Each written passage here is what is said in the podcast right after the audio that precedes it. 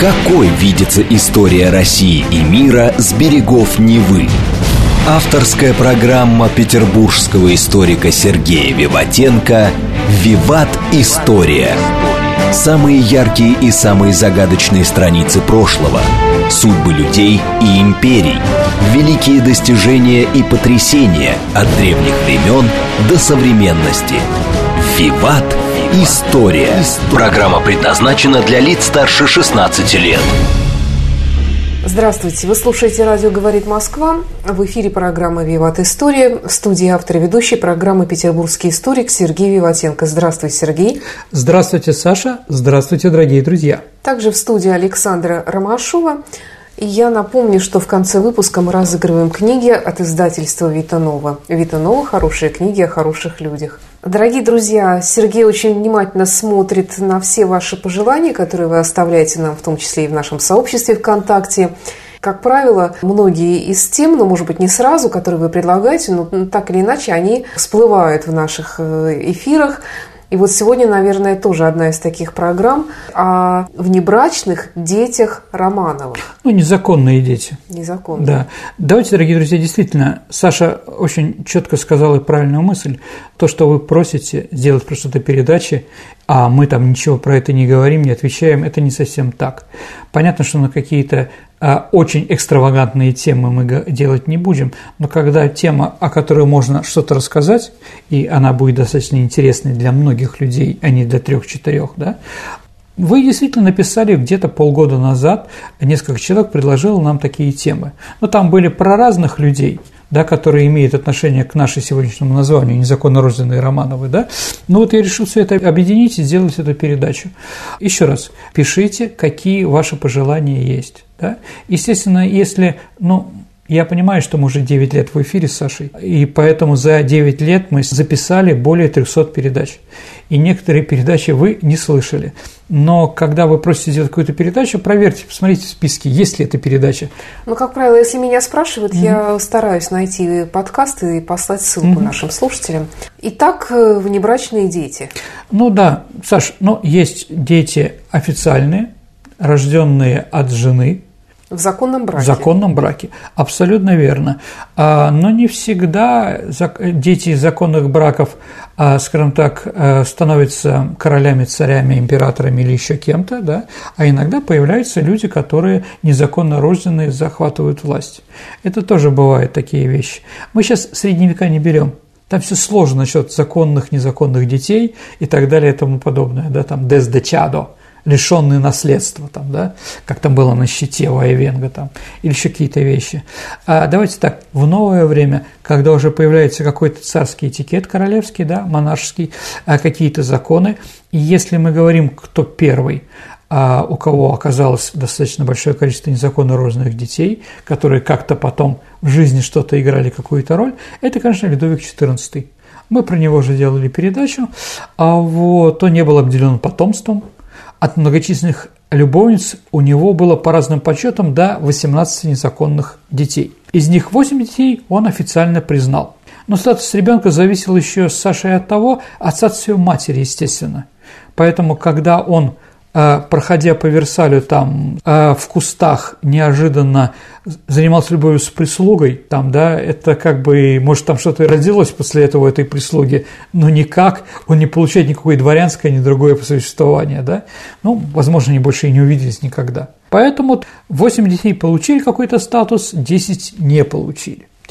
А вот если мы говорим про нашу матушку Россию и Романовых, а мы говорим про них, у Михаила Романова не было незаконно рожденных детей, у Алексея было своих, как минимум 15-16, до двух жен. Поэтому еще заниматься на стороне, я думаю, у него не было уже силы, желания. Ну и, скажем так, религиозное воспитание у него еще было определенное, то Петра I а были незаконно рожденные дети. Формально, дорогие друзья, большинство детей Петра I, рожденные ему, Екатерины I, до их свадьбы незаконно рожденные, которые позже были привенчаны, как тогда говорили, да? То есть они получили статус после того, как Петр бракосочетался с Екатериной. То есть Анна и Елизавета, эти дети были рожденные во грехе. Добрачные. Добрачные. Да, абсолютно верно. Играли ли дети Петра I незаконно рожденные какую-то политическую роль? Нет. Это все разговоры как бы достаточно сложные. Еще, дорогие друзья, сейчас мы с вами говорим, а на такой тонкой грани мы с вами стоим.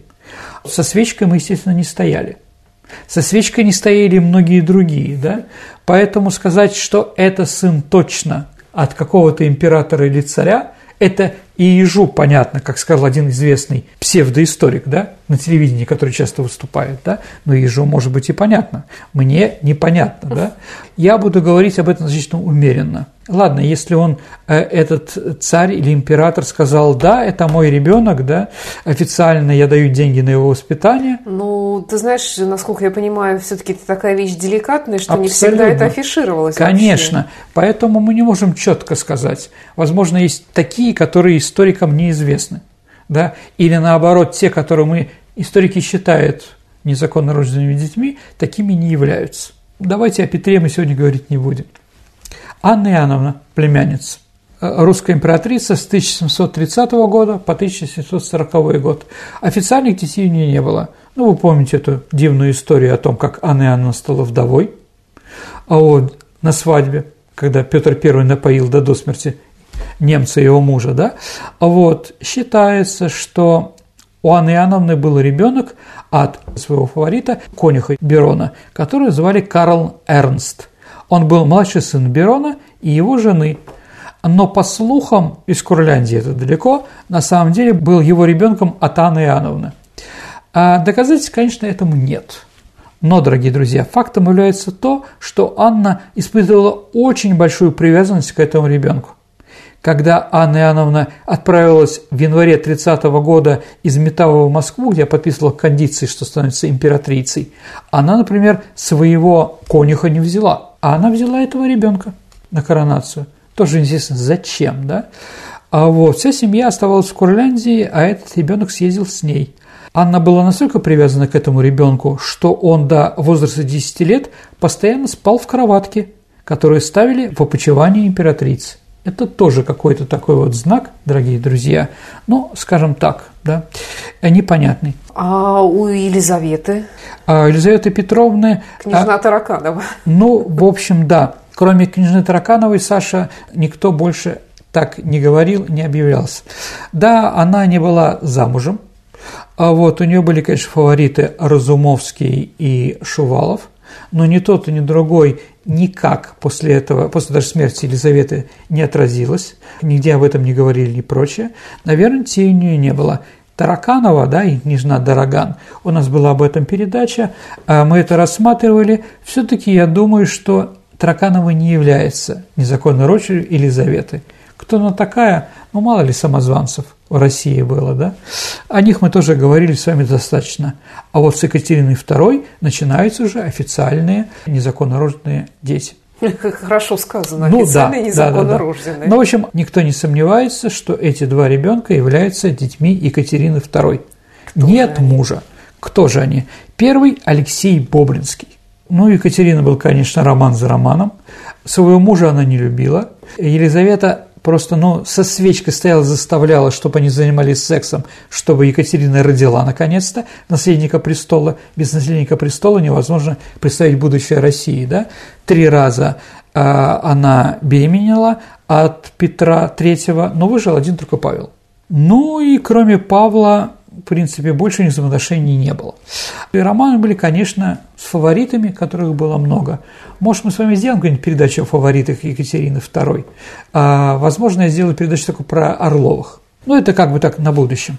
Так вот, а, в 1761 году Екатерина после Семилетней войны знакомится с, э, с Григорием Орловым. Екатерине 32 года, Орлову 27, а, в общем, это такая первая молодость уже миновали у, одно, у одной и у другого. А, вот. В общем, это была любовь. На самом деле они тайно даже бракосочетались. Так вот, в августе 61 года Екатерина беременеет от Григория Орлова. Но муж живой, то есть она была на сносях, когда еще была Елизавета, Елизавета умерла, и она уже, неся плод в своем животе, стала женой императора – Петра III. А вот ей приходилось скрывать беременность. но Петр до такой степени была она ему безразлична. Но еще раз, это вот детские.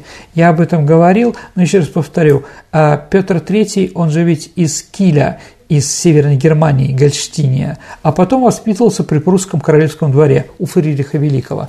Екатерина, тоже его папа, был военачальником Фридриха, и на детском балу один раз Екатерина, которая старше Петра, когда он там хамил, она его схватила за ухо и унизила при всех, протащила через весь танцевальный зал. Да? После этого они друга ненавидели. Ну, Елизавета посчитала, что это не важно для будущей семьи. Вот, так или иначе, он ее беременность не замечал. Ну, конечно, помогали еще корсеты различные, широкие юбки, там, да, талия от груди, ну, что там только не было, да. Ну, как бы другие, конечно, замечали, но принято было молчать. Петр не замечал. И вот в апреле 1962 года у Екатерины отошли воды, и тут приезжает Петр III. Ну, история достаточно известная. А вот попить чаю. А вот у нее схватки, он должен уйти. Да. А вот, наконец сказал, извини, тут рожает своего любовника, да. А у нее был преданный слуга Василий Шкурин. И она говорит, Вася, сделай что-нибудь, чтобы этот ушел из дома. И Василий, конечно, знал, что с детства Петр III питал, Петр Федорович питал интересы к пожарам и фейерверкам. Фейерверков у него не было, а пожаров он решил поджечь дом. Так как он был руководителем пожарной бригады, да, там бренд-майор, он должен был поехать на этот пожар. Ну вот, попытки поджечь дома каких-то известных людей закончилось безрезультатно. Тогда бедный Василий Шкорин поджег свой дом. И а вот где это происходило? В Петербурге. Нет, ну это понятно. А где она находилась? Это был дворец Елизаветы, где сейчас построен Михайловский замок. Вот на этом месте был как угу, раз. Да, она да. там родила и ребенка, да, а Зимний дворец еще не был до конца достроен. Поэтому эта история была там. Петр уехал руководить пожарными, в это время она спокойно родила. После этого он вернулся, и Екатерина с ним все-таки выпила чаю, не показать свою слабость и боль, которая у нее была. Ну, в общем, она все сделала так, что Петр не заметил так или иначе. Но через полгода он закончил свою жизнь уже, Петр III, да, и этот мальчик, этот мальчик, да, э, был отдан Василию Шкурину в его семью и воспитывался вместе с двумя другими сыновьями э, этого человека. А когда было 8 лет от роду ему, в 1770 году их всех троих отправили учиться за границу в Лейпциг. В Лейпцигском университете, да, для них был специально открыт мини-пенсион со штатом учителей. То есть, еще раз, никогда Екатерина не отказывалась от своего сына. А в 1775 году она нарекает своего сына, дает ему фамилию Бобринский. Он становится Алексей Григорьевич Бобринский. Почему? А Саша, ну, по поместью Бобрики Тульской губернии, которое она ему отписала. То есть Адоевские от Адоева, Бобринский от Бобриков. То есть для него была специально куплена усадьба, чтобы обеспечить молодому человеку будущее существование. А Бецкой, известный государственный деятель времен Екатерины II, экзаменует утрока, после чего осторожно делится с императрицей своими впечатлениями о нем. Это осталось. Он боязлив, робок, застенчив, нечувствительный ни к чему, но кроток и послушен. А, кстати, а, насчет Бецкого. Фамилия Бецкой появилась от фамилии Трубецкой – тоже укороченная версия. Да, у нас, дорогие друзья, к этому еще вернемся, да, от фамилии известных там не Репнин, а Пнин. Угу. Да? Вот, отрезались две первые буквы. А в Англии, например, дается приставка Фиц, угу. незаконно розданный. Фиц Фаб, Патрик, Фиц Рой, ну, еще кто-то там с, фамилией, с именем Фиц. А вот, он поступает и потом заканчивает сухопутный кадетский корпус Алексей Бобринский с золотой медалью а, ну, не знаю, может быть, постарались, скажем так, сделать приятное императрице, так или иначе, но Екатерина после его окончания отправляет его с несколькими лучшими воспитанниками корпуса а, под надзор нескольких умных мужчин путешествовать сперва по стране, а потом по Европе. Вот. И тут в Европе Алексей показывает свой орловский темперамент. Тут папа в нем начал играть. Прибыв в Париж в 1785 году, Бобринский загулял, и все деньги, которые были надавлены на целый год, 74 500 рублей, он разбазарил, ни в чем себе не оказывал. Но и терпение Екатерины лопнуло. Она приказала немедленно возвращаться в Россию. А Алексей вернулся, ему 26 лет. По настоянию матери она его отправляет жить в город Ревель, нынешний Таллин. Ну, с глаз долой, из сердца вон. И дает определенные деньги, не очень большие. Вот. Сначала он там числился на военной службе, а немного рос в чинах, в 90 году увольняется, но это ему было неинтересно. Он покупает себе замок Оберпален, и это под Ревелем, да, в Эстонии, а, и там женится. А его избранницей была дочь коменданта Ревельской крепости, азийского барона с прекрасно известной нам фамилией – Унгерн фон Штернберг. Это некоронованный король Монголии, если вы помните, из, из этой же семейки, да? Вот. Впрочем, брак был достаточно гармоничен. А вот возможный по расчету, на расчет оказался правильный.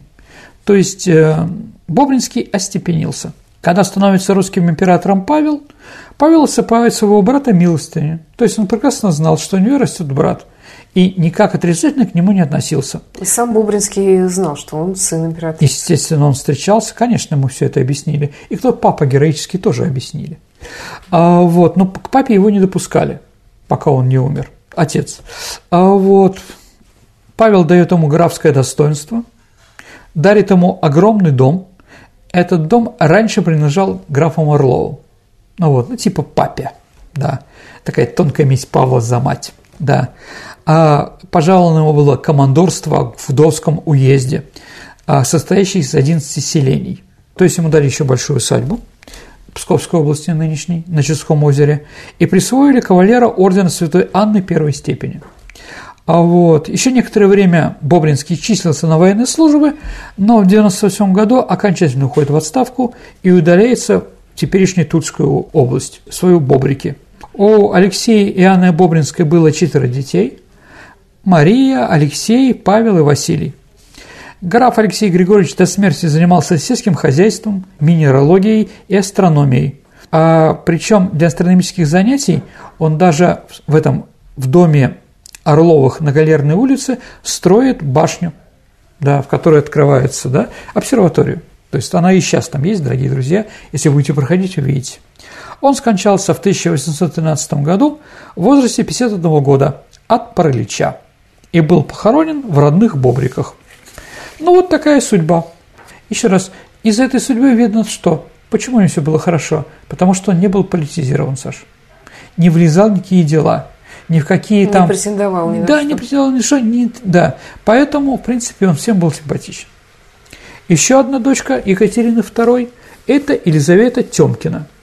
Если Саша, Потемкина. у него фамилия Тёмкина, да, умница. Правильно, от Потемкина. От второго. Еще раз, у нее было много разных мужчин, но любила она двоих. Орлова и Потемкина.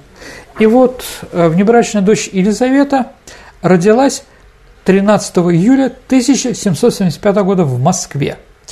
Почему в Москве? Ну, надо было рожать, чтобы не привлекать внимания. А потом, когда у нее начались уже позывы к этому, объявили, что барыня-императрица отравилась немытыми фруктами. И поэтому сейчас находится в этом здании, и не надо к ней приходить. А вот противники версии материнства Екатерины указывали на солидный возраст, когда французский король Людовик XVI узнал, что родила Екатерина II от Потемкина, он сказал, госпоже Потемкиных добрых 45 лет, самое время рожать детей. Конечно. И второе – это отсутствие интереса со стороны родителей к дальнейшей судьбе ребенка. Ну, если мы говорим, да, это очень сильно контрастирует с тюрьмой графа Бобринского. Да, но тут мальчик, а тут девушка. И зато подчеркнутая забота Потемкина. Да. Для девочки взяли опекуна в лице Самойлова Алексея Николаевича, который был племянником Потемкина. А в 80-е годы 18 века воспитателем Елизаветы Тёпкиной был определен лейб-медик Иван Филиппович Бек. А почему он? А он был не просто врач, он лечил внуков Екатерины II. Екатерина II лично приказала ему это сделать. Затем ребенка отдали на обучение в пансион. И сын Тёмкиной вспоминал, она воспитывалась в Петербурге, в лучшем тогда пенсионе Бекера. И прямо в пансионе была выдана замуж в 1794 году за секунд майора Ивана Христофоровича Калла-Георги. А кто подыскивал мужа? А я думаю, что Потемкин. или Екатерина сама. Понятно, что никто там другой. Это был греческий дворянин. Ну, кто-то называет его Кара Георгий, как сербского короля. Это неправильно. Кала – это тоже турецкое слово, означающее крепость. Ну, неважно. В семье было 10 детей. То есть брак был достаточно такой, 4 сына, 6 дочерей. А вот. И эти дети были, скажем так, познакомлены с внуками Екатерины II и воспитывались вместе с великим князем Константином Павловичем. То есть говорит, что они тоже там были близкие какие-то, да. И после того, как Иван Христофорович Кала-Георгий женился на Елизавете Тёмкиной, Потемкин ему подарил обширные поместья в районе нынешнего Днепра или Днепропетровска или Екатеринослава – называйте как угодно. То есть мы, наверное, можем говорить, что, наверное, не просто так. А вот а после смерти Екатерины II на, на престол зашел Павел I. У него, как известно, были любовницы, кроме жены, да и вполне возможно, у него появились тоже такие же внебрачные дети. Ну, наверное, самым известным его сыном, а незаконно рожденным, является Семен Афанасьевич Великий. А вот Афанасьевич, потому что его крестный отец был Афанасий. Великий, понятно почему. Итак, это в 1772 году. А Семен Афанасьевич был сыном великого князя от фрейлины Софьи Степановны Ушаковой. Ну, Ушакова была милая такая девушка с таким свернутым носиком, ну, такая, да, симпатичная. Она была дочерью сначала новгородского, а потом петербургского губернатора. А вот, когда Павел рос, а у него здоровье было очень хрупкое. Он был тщедушным, все время болел, и поэтому стал очень острый вопрос. А его надо срочно женить для дальнейшего престола наследия. И чтобы убедиться, что он способен произвести наследника, Павла, ну как бы сказать лучше, поощрили с покладистой вот девушкой да, по имени Софья Ушакова, от которой в 1772 году родился сын, которого назвали Семен Великий. А, то есть это как бы был пробный ребенок, Пробник, получается. Да, определенно, да. А, вот, его назвали Семеном.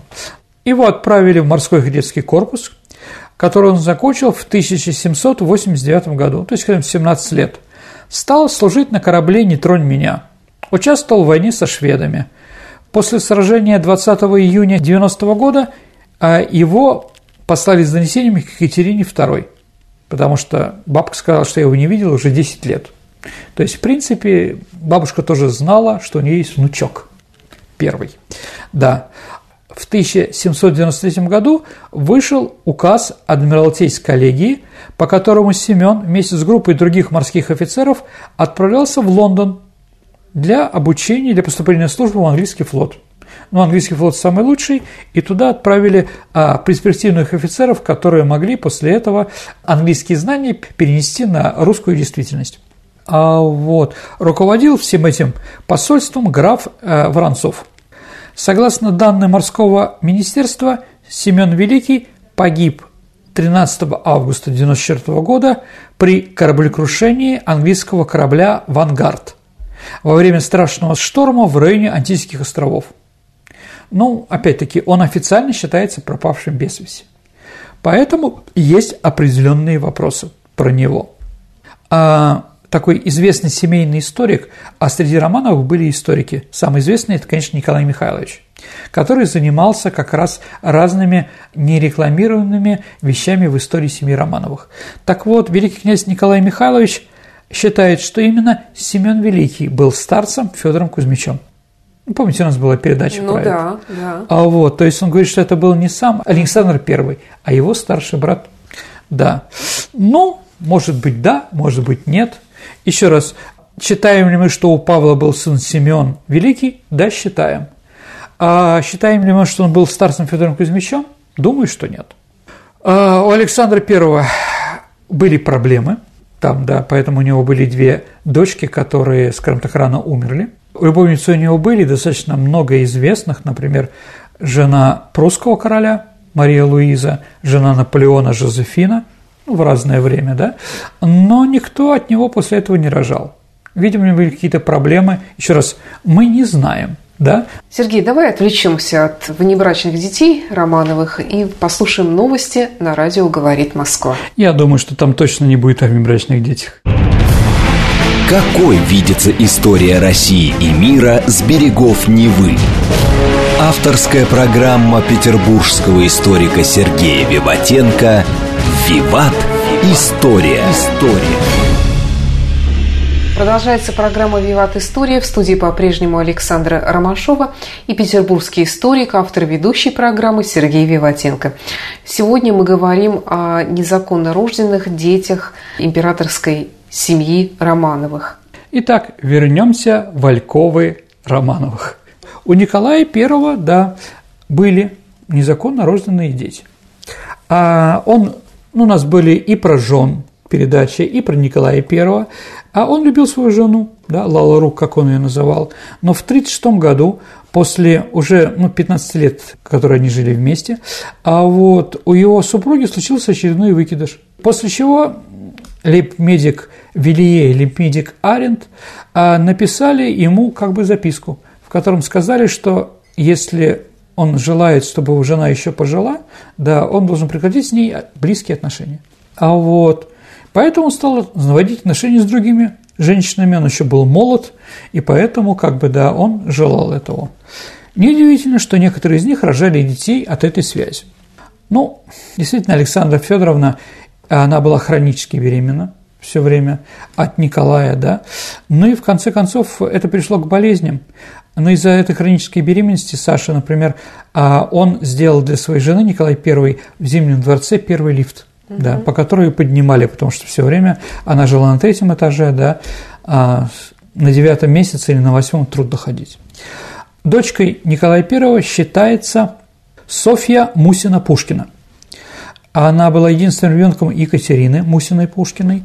А вот считается, что от Николая I.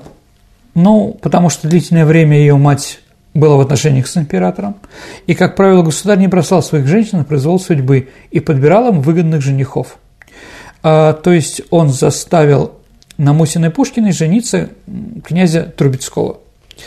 А вот, как писала в свидетельница тех событий, весь Петербург теперь только занят обрюхачившей фрейлиной Пушкиной. Государь всегда велик во всех случаях. Узнавший, кто сделал брюхо, он приказал князю Трубецкому, повелел обвенчаться. Да, эти срам. Жених был категорически против женитьбы, но его заставили. В феврале состоялась свадьба, а в марте, то есть уже на восьмом месяце это происходило все, в марте на свет появилась малышка Софья. Летом князь был отправлен в ссылку на Кавказ за нарушение воинской дисциплины, но мы понимаем, что отказался признавать этого ребенка. А Екатерина Петровна с новорожденной отправились в Париж – Затем княжна Софья Сергеевна стала воспитанницей Института благородных девиц, где пользовалась множеством привилегий из-за покровительства императора. Однако, несмотря на это, все ученицы считали ее очень милой и относились к ней доброжелательно. Екатерина Мусина Пушкина не интересовалась дочерью. Обоим родителям судьба Софьи была безразлична. У нее был только император. Пару раз он приглашал девушку с другими ученицами на беседу в императорскую семью, а потом пришел на ее выпускной бал – Девушка вела себя очень предприимчиво, и на коронацию Александра II, а куда она была приглашена, завела знакомство с графом де Марни. Это был, это был незаконно рожденный сын Наполеона I, э, такой брат по отцу Наполеона III. Да. Спустя некоторое время а, он ей сделал предложение, несмотря на то, что во Франции у нее была постоянная любовница и дочь. Он оправдывался тем, что Наполеон желал породниться с императорской семьей Романовых, да, хотя бы через небрачного ребенка. То есть это такая мечта семьи Бонапарт. А вот Софья Сергеевна согласилась на предложение француза, она отправилась в Париж. К 25 годам она была матерью четырех детей и самой популярной женщиной во французской столице. А в 65 году герцогиня Софья стала вдовой. Ей было всего 27 лет. А самое время, что ли, задуматься о личной жизни. В Испании молодая женщина повстречала герцога Альбукерки. Это двоюродный брат французского короля, и в 30 лет стала его супругой. То есть она имела отношение к Романовым, к Бонапартам и к Бурбонам. Угу. испанской династии, да? Испанский двор положительно отнесся к ее появлению, а королева Изабелла и вовсе сблизилась с ней. Именно Софья Сергеевна первая решила украсить елку на Рождество в Испании. До этого там не было. То есть такую русскую традицию. Умерла она в 60 лет. В бюджете, который каждый год подписывал, утверждал Николай I, а были так называемые гардеробные суммы, а в которых он давал деньги тем женщинам, которые от него забеременели. На 53 год там было написано «Жене коллежского регистратора Грибанова Ольги 300 рублей». Следующее Авдотья Юрьева три раза по 300 э, на воспомоществование. В 42 году читаем Герасимовой пенсия 38 рублей в год. Ну, видимо, какой уровень был женщин, такая и пенсия давалась. Ну, Александр II, да, наверное, самые известные дети незаконно рожденные были Александра II.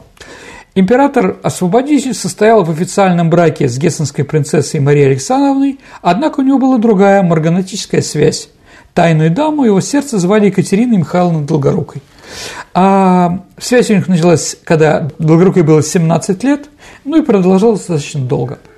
В 1880 году, когда законная жена Александра II умерла, любовники венчались, и Долгорукова получила титул светлейшей княгини Юрьевской. Вспомнили, что Павел давал определенным женщинам, у которых нет доказательств, звания Юрьевские. Вот она тоже стала Юрьевской. Император им успел обеспечить вторую семью материально, а на счет Екатерины было перечислено около трех миллионов рублей. А Екатерина родила четырех детей. Но один умер при родах, а про других мы говорим. Александр III не очень хорошо относился к Екатерине Михайловой, но не устраивал к чести гонений на нее. Он разрешил ей жить в Петербурге, назначил хорошую пенсию. Впрочем, сама вторая жена Александра II не захотела оставаться в России. Она взяла с собой рубашку мужа, в которой он был в день гибели. Некоторые другие личные вещи уехала во Францию. В Петербург приезжала редко. Александр III исполнил волю отца. Он выкупил, выкупил особняк княгини в Петербурге, так называемый Малый мраморный дворец. А также назначил ей пожизненное содержание в 100 тысяч рублей – очень большие деньги. Екатерина устроила в своем дворце музей памяти императора Александра II. Александр III однажды холодно заметил, что на ее месте следовало было уйти в монастырь, а не вести такую светскую жизнь. Впрочем, да, можно понимать по-разному. Екатерина Михайловна прожила довольно долгую жизнь. Она умерла в 1922 году, оставалась верна Александру, то есть никогда ни с кем после этого она не общалась и не бракосочеталась. Когда мужа хоронили, Долгорукова остригла свои волосы и положила им в гроб. Ну, серьезный такой жест. Да.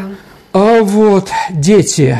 Светлейший князь Георгий Александрович Юрьевский был первым небрачным ребенком царя и его возлюбленной фаворитки. Он родился в 872 году и прожил всего 41 год.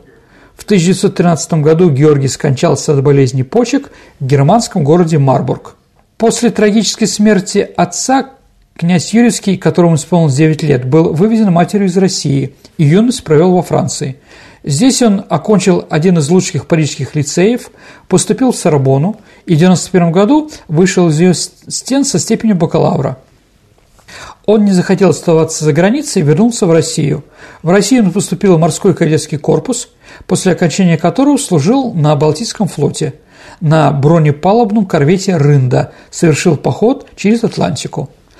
А, однако впоследствии с флота Георгий ушел и в 1895 году начал учебу в офицерской кавалерийской школе. В дальнейшем служил в гусарском полку вышел в отставку в 1908 году в скромном чине штаб ротмистра. По причине болезни уехал за границу, где был похоронен на русском кладбище в Висбадене. А у Георгия был брат Борис, он прожил не больше года. Титул светлейшего князя Юрьевского он получил посмертно. Ольга Александровна родилась третья дочка э, в 93 году, а с 81 года находилась в эмиграции с матерью. Она вышла замуж за графа Георгия Николая, Николая фон Маринберга. Матерью Георгия Николая фон Маринберга была дочка Пушкина. Поэтому именно здесь Пушкины породнились с Романовыми. В браке Ольга Александровна родила 12 детей. Она скачалась в 25 году. Похоронен на том же кладбище, что и старший брат Георгий.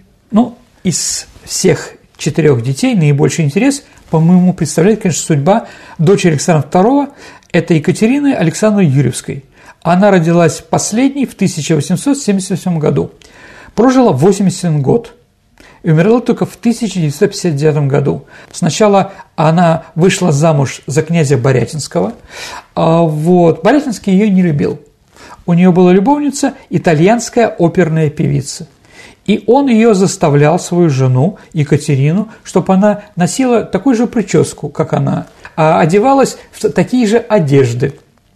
Зачем он на ней женился? Хороший вопрос. Ну, хотел с Романовым, наверное, породниться, или ему предложили. Он не мог отказаться, как говорится. Так или иначе, это был неудачный брак. Во время войны в 1916 году она полюбила одного офицера, князя Оболенского, который лечился в госпитале, в котором она, э, скажем так, она работала. А вот вышла второй раз за Оболенского, через три года после того, как они эмигрировали, он ее бросил. А, и что ей надо было делать? Она единственная из Романовых, кто умела хорошо петь. Она стала музыкантом, вот, достаточно известным. И вот она умирает в Англии в 1959 году. А, вот, вот, наверное, все незаконно рожденные дети, которые были, а, которые были у русских царей. Но наша передача, дорогие друзья, сегодня более широкая. Мы сегодня говорим о семье Романовых. А есть еще некоторые представители семьи Романовых, достаточно известные, у которых тоже было достаточно незаконно рожденных детей. Но самый известный, наверное, Константин Павлович, брат Александра I и брат Николая I. Он не любил свою жену немку, потому что ее навязали, поэтому у него было очень много разных связей, в основном с актрисами или полячками. Иногда это совпадало. А, вот. Ну вот от Жозефины Фредерикс а, родился сын Павел Константинович, которому дали фамилию Александров в честь брата Саши. А вот при крещении он был записан по фамилии Линстрём. В 1912 году возведен в дворянское достоинство – пожалована фамилия Александров. Фамилию получил по крестному отцу, Александру Первому. Александровы имели герб, на котором была изображена половина двуглавого орла. То есть от Романовых, от императоров только половинка, ножка и крылышко. А вот от французской актрисы Клары Ан де Лоран а был Константинов Константин Иванович. То есть, что там еще интересно, да, а, все имели что-то связанное с Константином. Да, Константинов Константин. Да. Офицер достаточно долго, э, долго служил в армии, а, в общем, тоже мало чем запомнился. От непонятной женщины, то есть мать, знак вопроса, то есть, ну, промолчали, от кого, а, у кого появился еще один, да, Константинова Констанция Ивановна, замужестве Лишина. То есть вот как минимум семья Романовых признавала трех внуков Павла I. Да, Александрову, Константинову и Константинову, или Лишину. У брата Константина Александра и Николая Михаила также была любовница Фрейлина К. То есть непонятно, а, скажем так, э, ну, посчитали, что лучше промолчать. А, это такая Половцева Надежда Михайловна достаточно известная Фрейлина и прочее, все знали, что она дочка Михаила Павловича. У самого Михаила Павловича от Елены Павловны, от его жены, а, были две только дочки. Там были, ну, четыре дочки, они все умерли, но потом как бы остались только две. То есть это было такое тупиковое направление семьи Романов вроде. А у сына Николая I Константина, это человек, который реформировал наш флот, у нас появился паровой флот, достаточно известный, а, была ну, скажем так, кроме жены, э, была еще любовница, но это было распространено среди романовых, балерина очередная. У них было много балерин различных. А Прима-балерина Мариинского театра Анна Васильевна Кузнецова. А вот, она побочная дочь великого трагика Василия Ивановича Каратыгина. А был сын Сергей, потом дочка Марина, дочка Анна, сын Измаил и сын Лев – ну, как видите, кроме Сергея все, ну, и Анны, все остальные имена какие-то такие странные для семьи. А вот всем небрачным детям от Константина Николаевича император Александр III в 1883 году пожаловал отчество Константинович и фамилию Князевы и личное достоинство. В 92 году потомственное дворянство. Но, в принципе, в принципе, у сыновей Константина Николаевича не было детей, а у дочерей родились только дочки. Ну, так или иначе, на этом фамилия прервалась. У Николая Николаевича Старшего, у старшего, э, у еще одного сына Николая I, почему старший, потому что у него был сын Николай Николаевич младший, главнокомандующий русской армии в Первую мировую войну, у старшего была тоже жена, ну, любовница, балерина, а из театра в Красном селе Екатерина Гавриловна Числова. У Николая Николаевича Старшего было пятеро детей от этой балерины. А в 1983 году Александр III, ну, он как бы разгребал, как видите, все эти вещи. Всем им было пожаловано фамилии Николаевы. Ну, видимо, фантазии не было, да? Николаевы. А, вот, и право дворянства. У Михаила Николаевича, младшего сына Николая I, была дочка Надежда Глинищева. У сына Александра II Алексея, Алексея Александровича, адмирала, известного нашего военачальника военно-морского, была, извините, любовница а Фрейлина Жуковская, дочка известного поэта. Да, от Алексея она родила Алексея Алексеевича Белевского-Жуковского.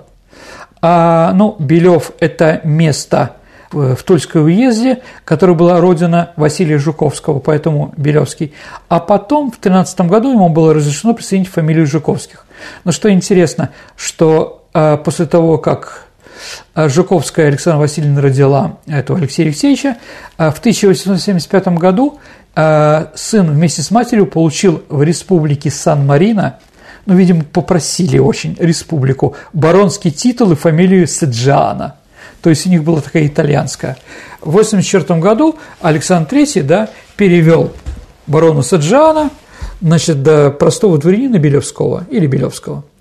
У другого сына Александра II, у Михаила, был сын Сергей, а мать у него была Кшесинская Матильда Феликсовна – то есть, возможно, она родила от Николая II, возможно, от Сергея Михайловича. Так или иначе, Шесинская шла как бы там от одного Романова к другому, их там было как минимум трое. У нас, дорогие друзья, была передача про это. Если кому интересно, послушайте все это. Так вот, сын Матильды Шесинской и Сергея Михайловича получил фамилию Романовский-Красинский Владимир Андреевич.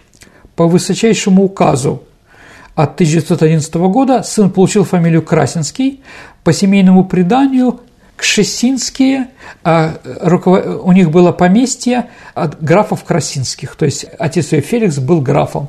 Ну, это предание, как говорится, да. Так или иначе, да. И отчество Сергеевич, да, и потомственное дворянство. Думаю, что, смотрите, если что-то делал сын Николая I, только внучатый племянник Александр III с этим разбирался. Да? А здесь как бы сразу. Почему? Очень близка была к Николаю II Матильда Феликсовна. Поэтому все это было решено достаточно а, быстро. Вот после этого пришла Октябрьская революция, и Романовых больше практически не стало. А Николай II у него, конечно, не было внебрачных Давайте так. Некоторые, э, один из исследователей нашел письмо к Шесинской, в котором она пишет, что у нее был выкидыш. Как бы больше скажем так, ничего об этом никто, никто не говорил. Ну и э, Николай II, ему не интересно было это все. Ну, он любил свою жену, да, он был семейным человеком. Поэтому, если ты семейный человек, тебе, как бы, да, главное для тебя семья, то, наверное, а, для многих мужчин, как бы, весь интерес ко всем остальным женщинам пропадает. Вот, поэтому, да, у Николая Александровича было все тихо, спокойно. Конечно, Александра Федоровна, видя Матилю Шесинскую, да, когда она там еще фуэте крутила или русские танцы танцевала, как она это любила делать. Любимый ее фирменный танец был русский. Конечно, она красными пятнами покрывалась, ну, не более того. Притом она была жена, да, дядя. Николай попросил Сергея Михайловича, а Сергея Михайловича как раз расстреляли в Алапаевске, ну, с Елизаветой. Мы, у нас тоже про, про эту передачу, и он сейчас похоронен в Пекине, да. А, в бывшей церкви святого Серафима Саровского. Но это другая история, дорогие друзья. Сергей, вот ты, кстати, очень интересно рассказывал о том, как образуются фамилии э, внебрачных детей. Как mm-hmm. правило, они образуются либо от поместья, которым им даровали, mm-hmm. либо от фамилии, там, Трубецкой, Бецкой и так mm-hmm. далее.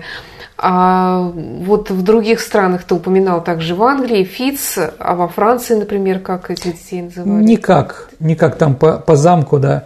Но все прекрасно понимали, кто они такие, да. Еще раз, де Марни, э, де Марни, герцог де Марни, это незаконно рожденный сын Наполеона, э, Наполеона I. Наполеон III после этого пригласил своих там братиков графа Влевского, он был министр иностранных дел, а Марни был министр внутренних дел. То есть это два таких человека, его братья, которые помогали ему править. Но вот Марни умер, как раз после этого у Наполеона III пошли проблемы. А, вот, поэтому там такого не было, ну все знали. При этом Франция такая страна, что там очень похожа на кого-то, там как там, похож на землянику или на кого-то еще. Помните, в «Ревизоре» там же было тоже такой фраз. На кого-то похож сынок. А, вот. Так или иначе, так или иначе, во всех странах были такие незаконно рожденные товарищи. А чем они занимались вообще? Ну, в основном они шли в армию, да, и были достаточно известными военачальниками. То есть вот в первую очередь, в первую очередь их воспитывали как будущими офицерами, которые должны умереть за отца императора, короля или еще за кого-то. А, Сергей, вот еще такой вопрос. А когда эти вот самые внебрачные дети императорские угу. или царские умирали? Где их хоронили? Может быть, ну, не точно в, Петро... в семейном склепе? Давайте так, в Петропавловском соборе их не хоронили. Угу.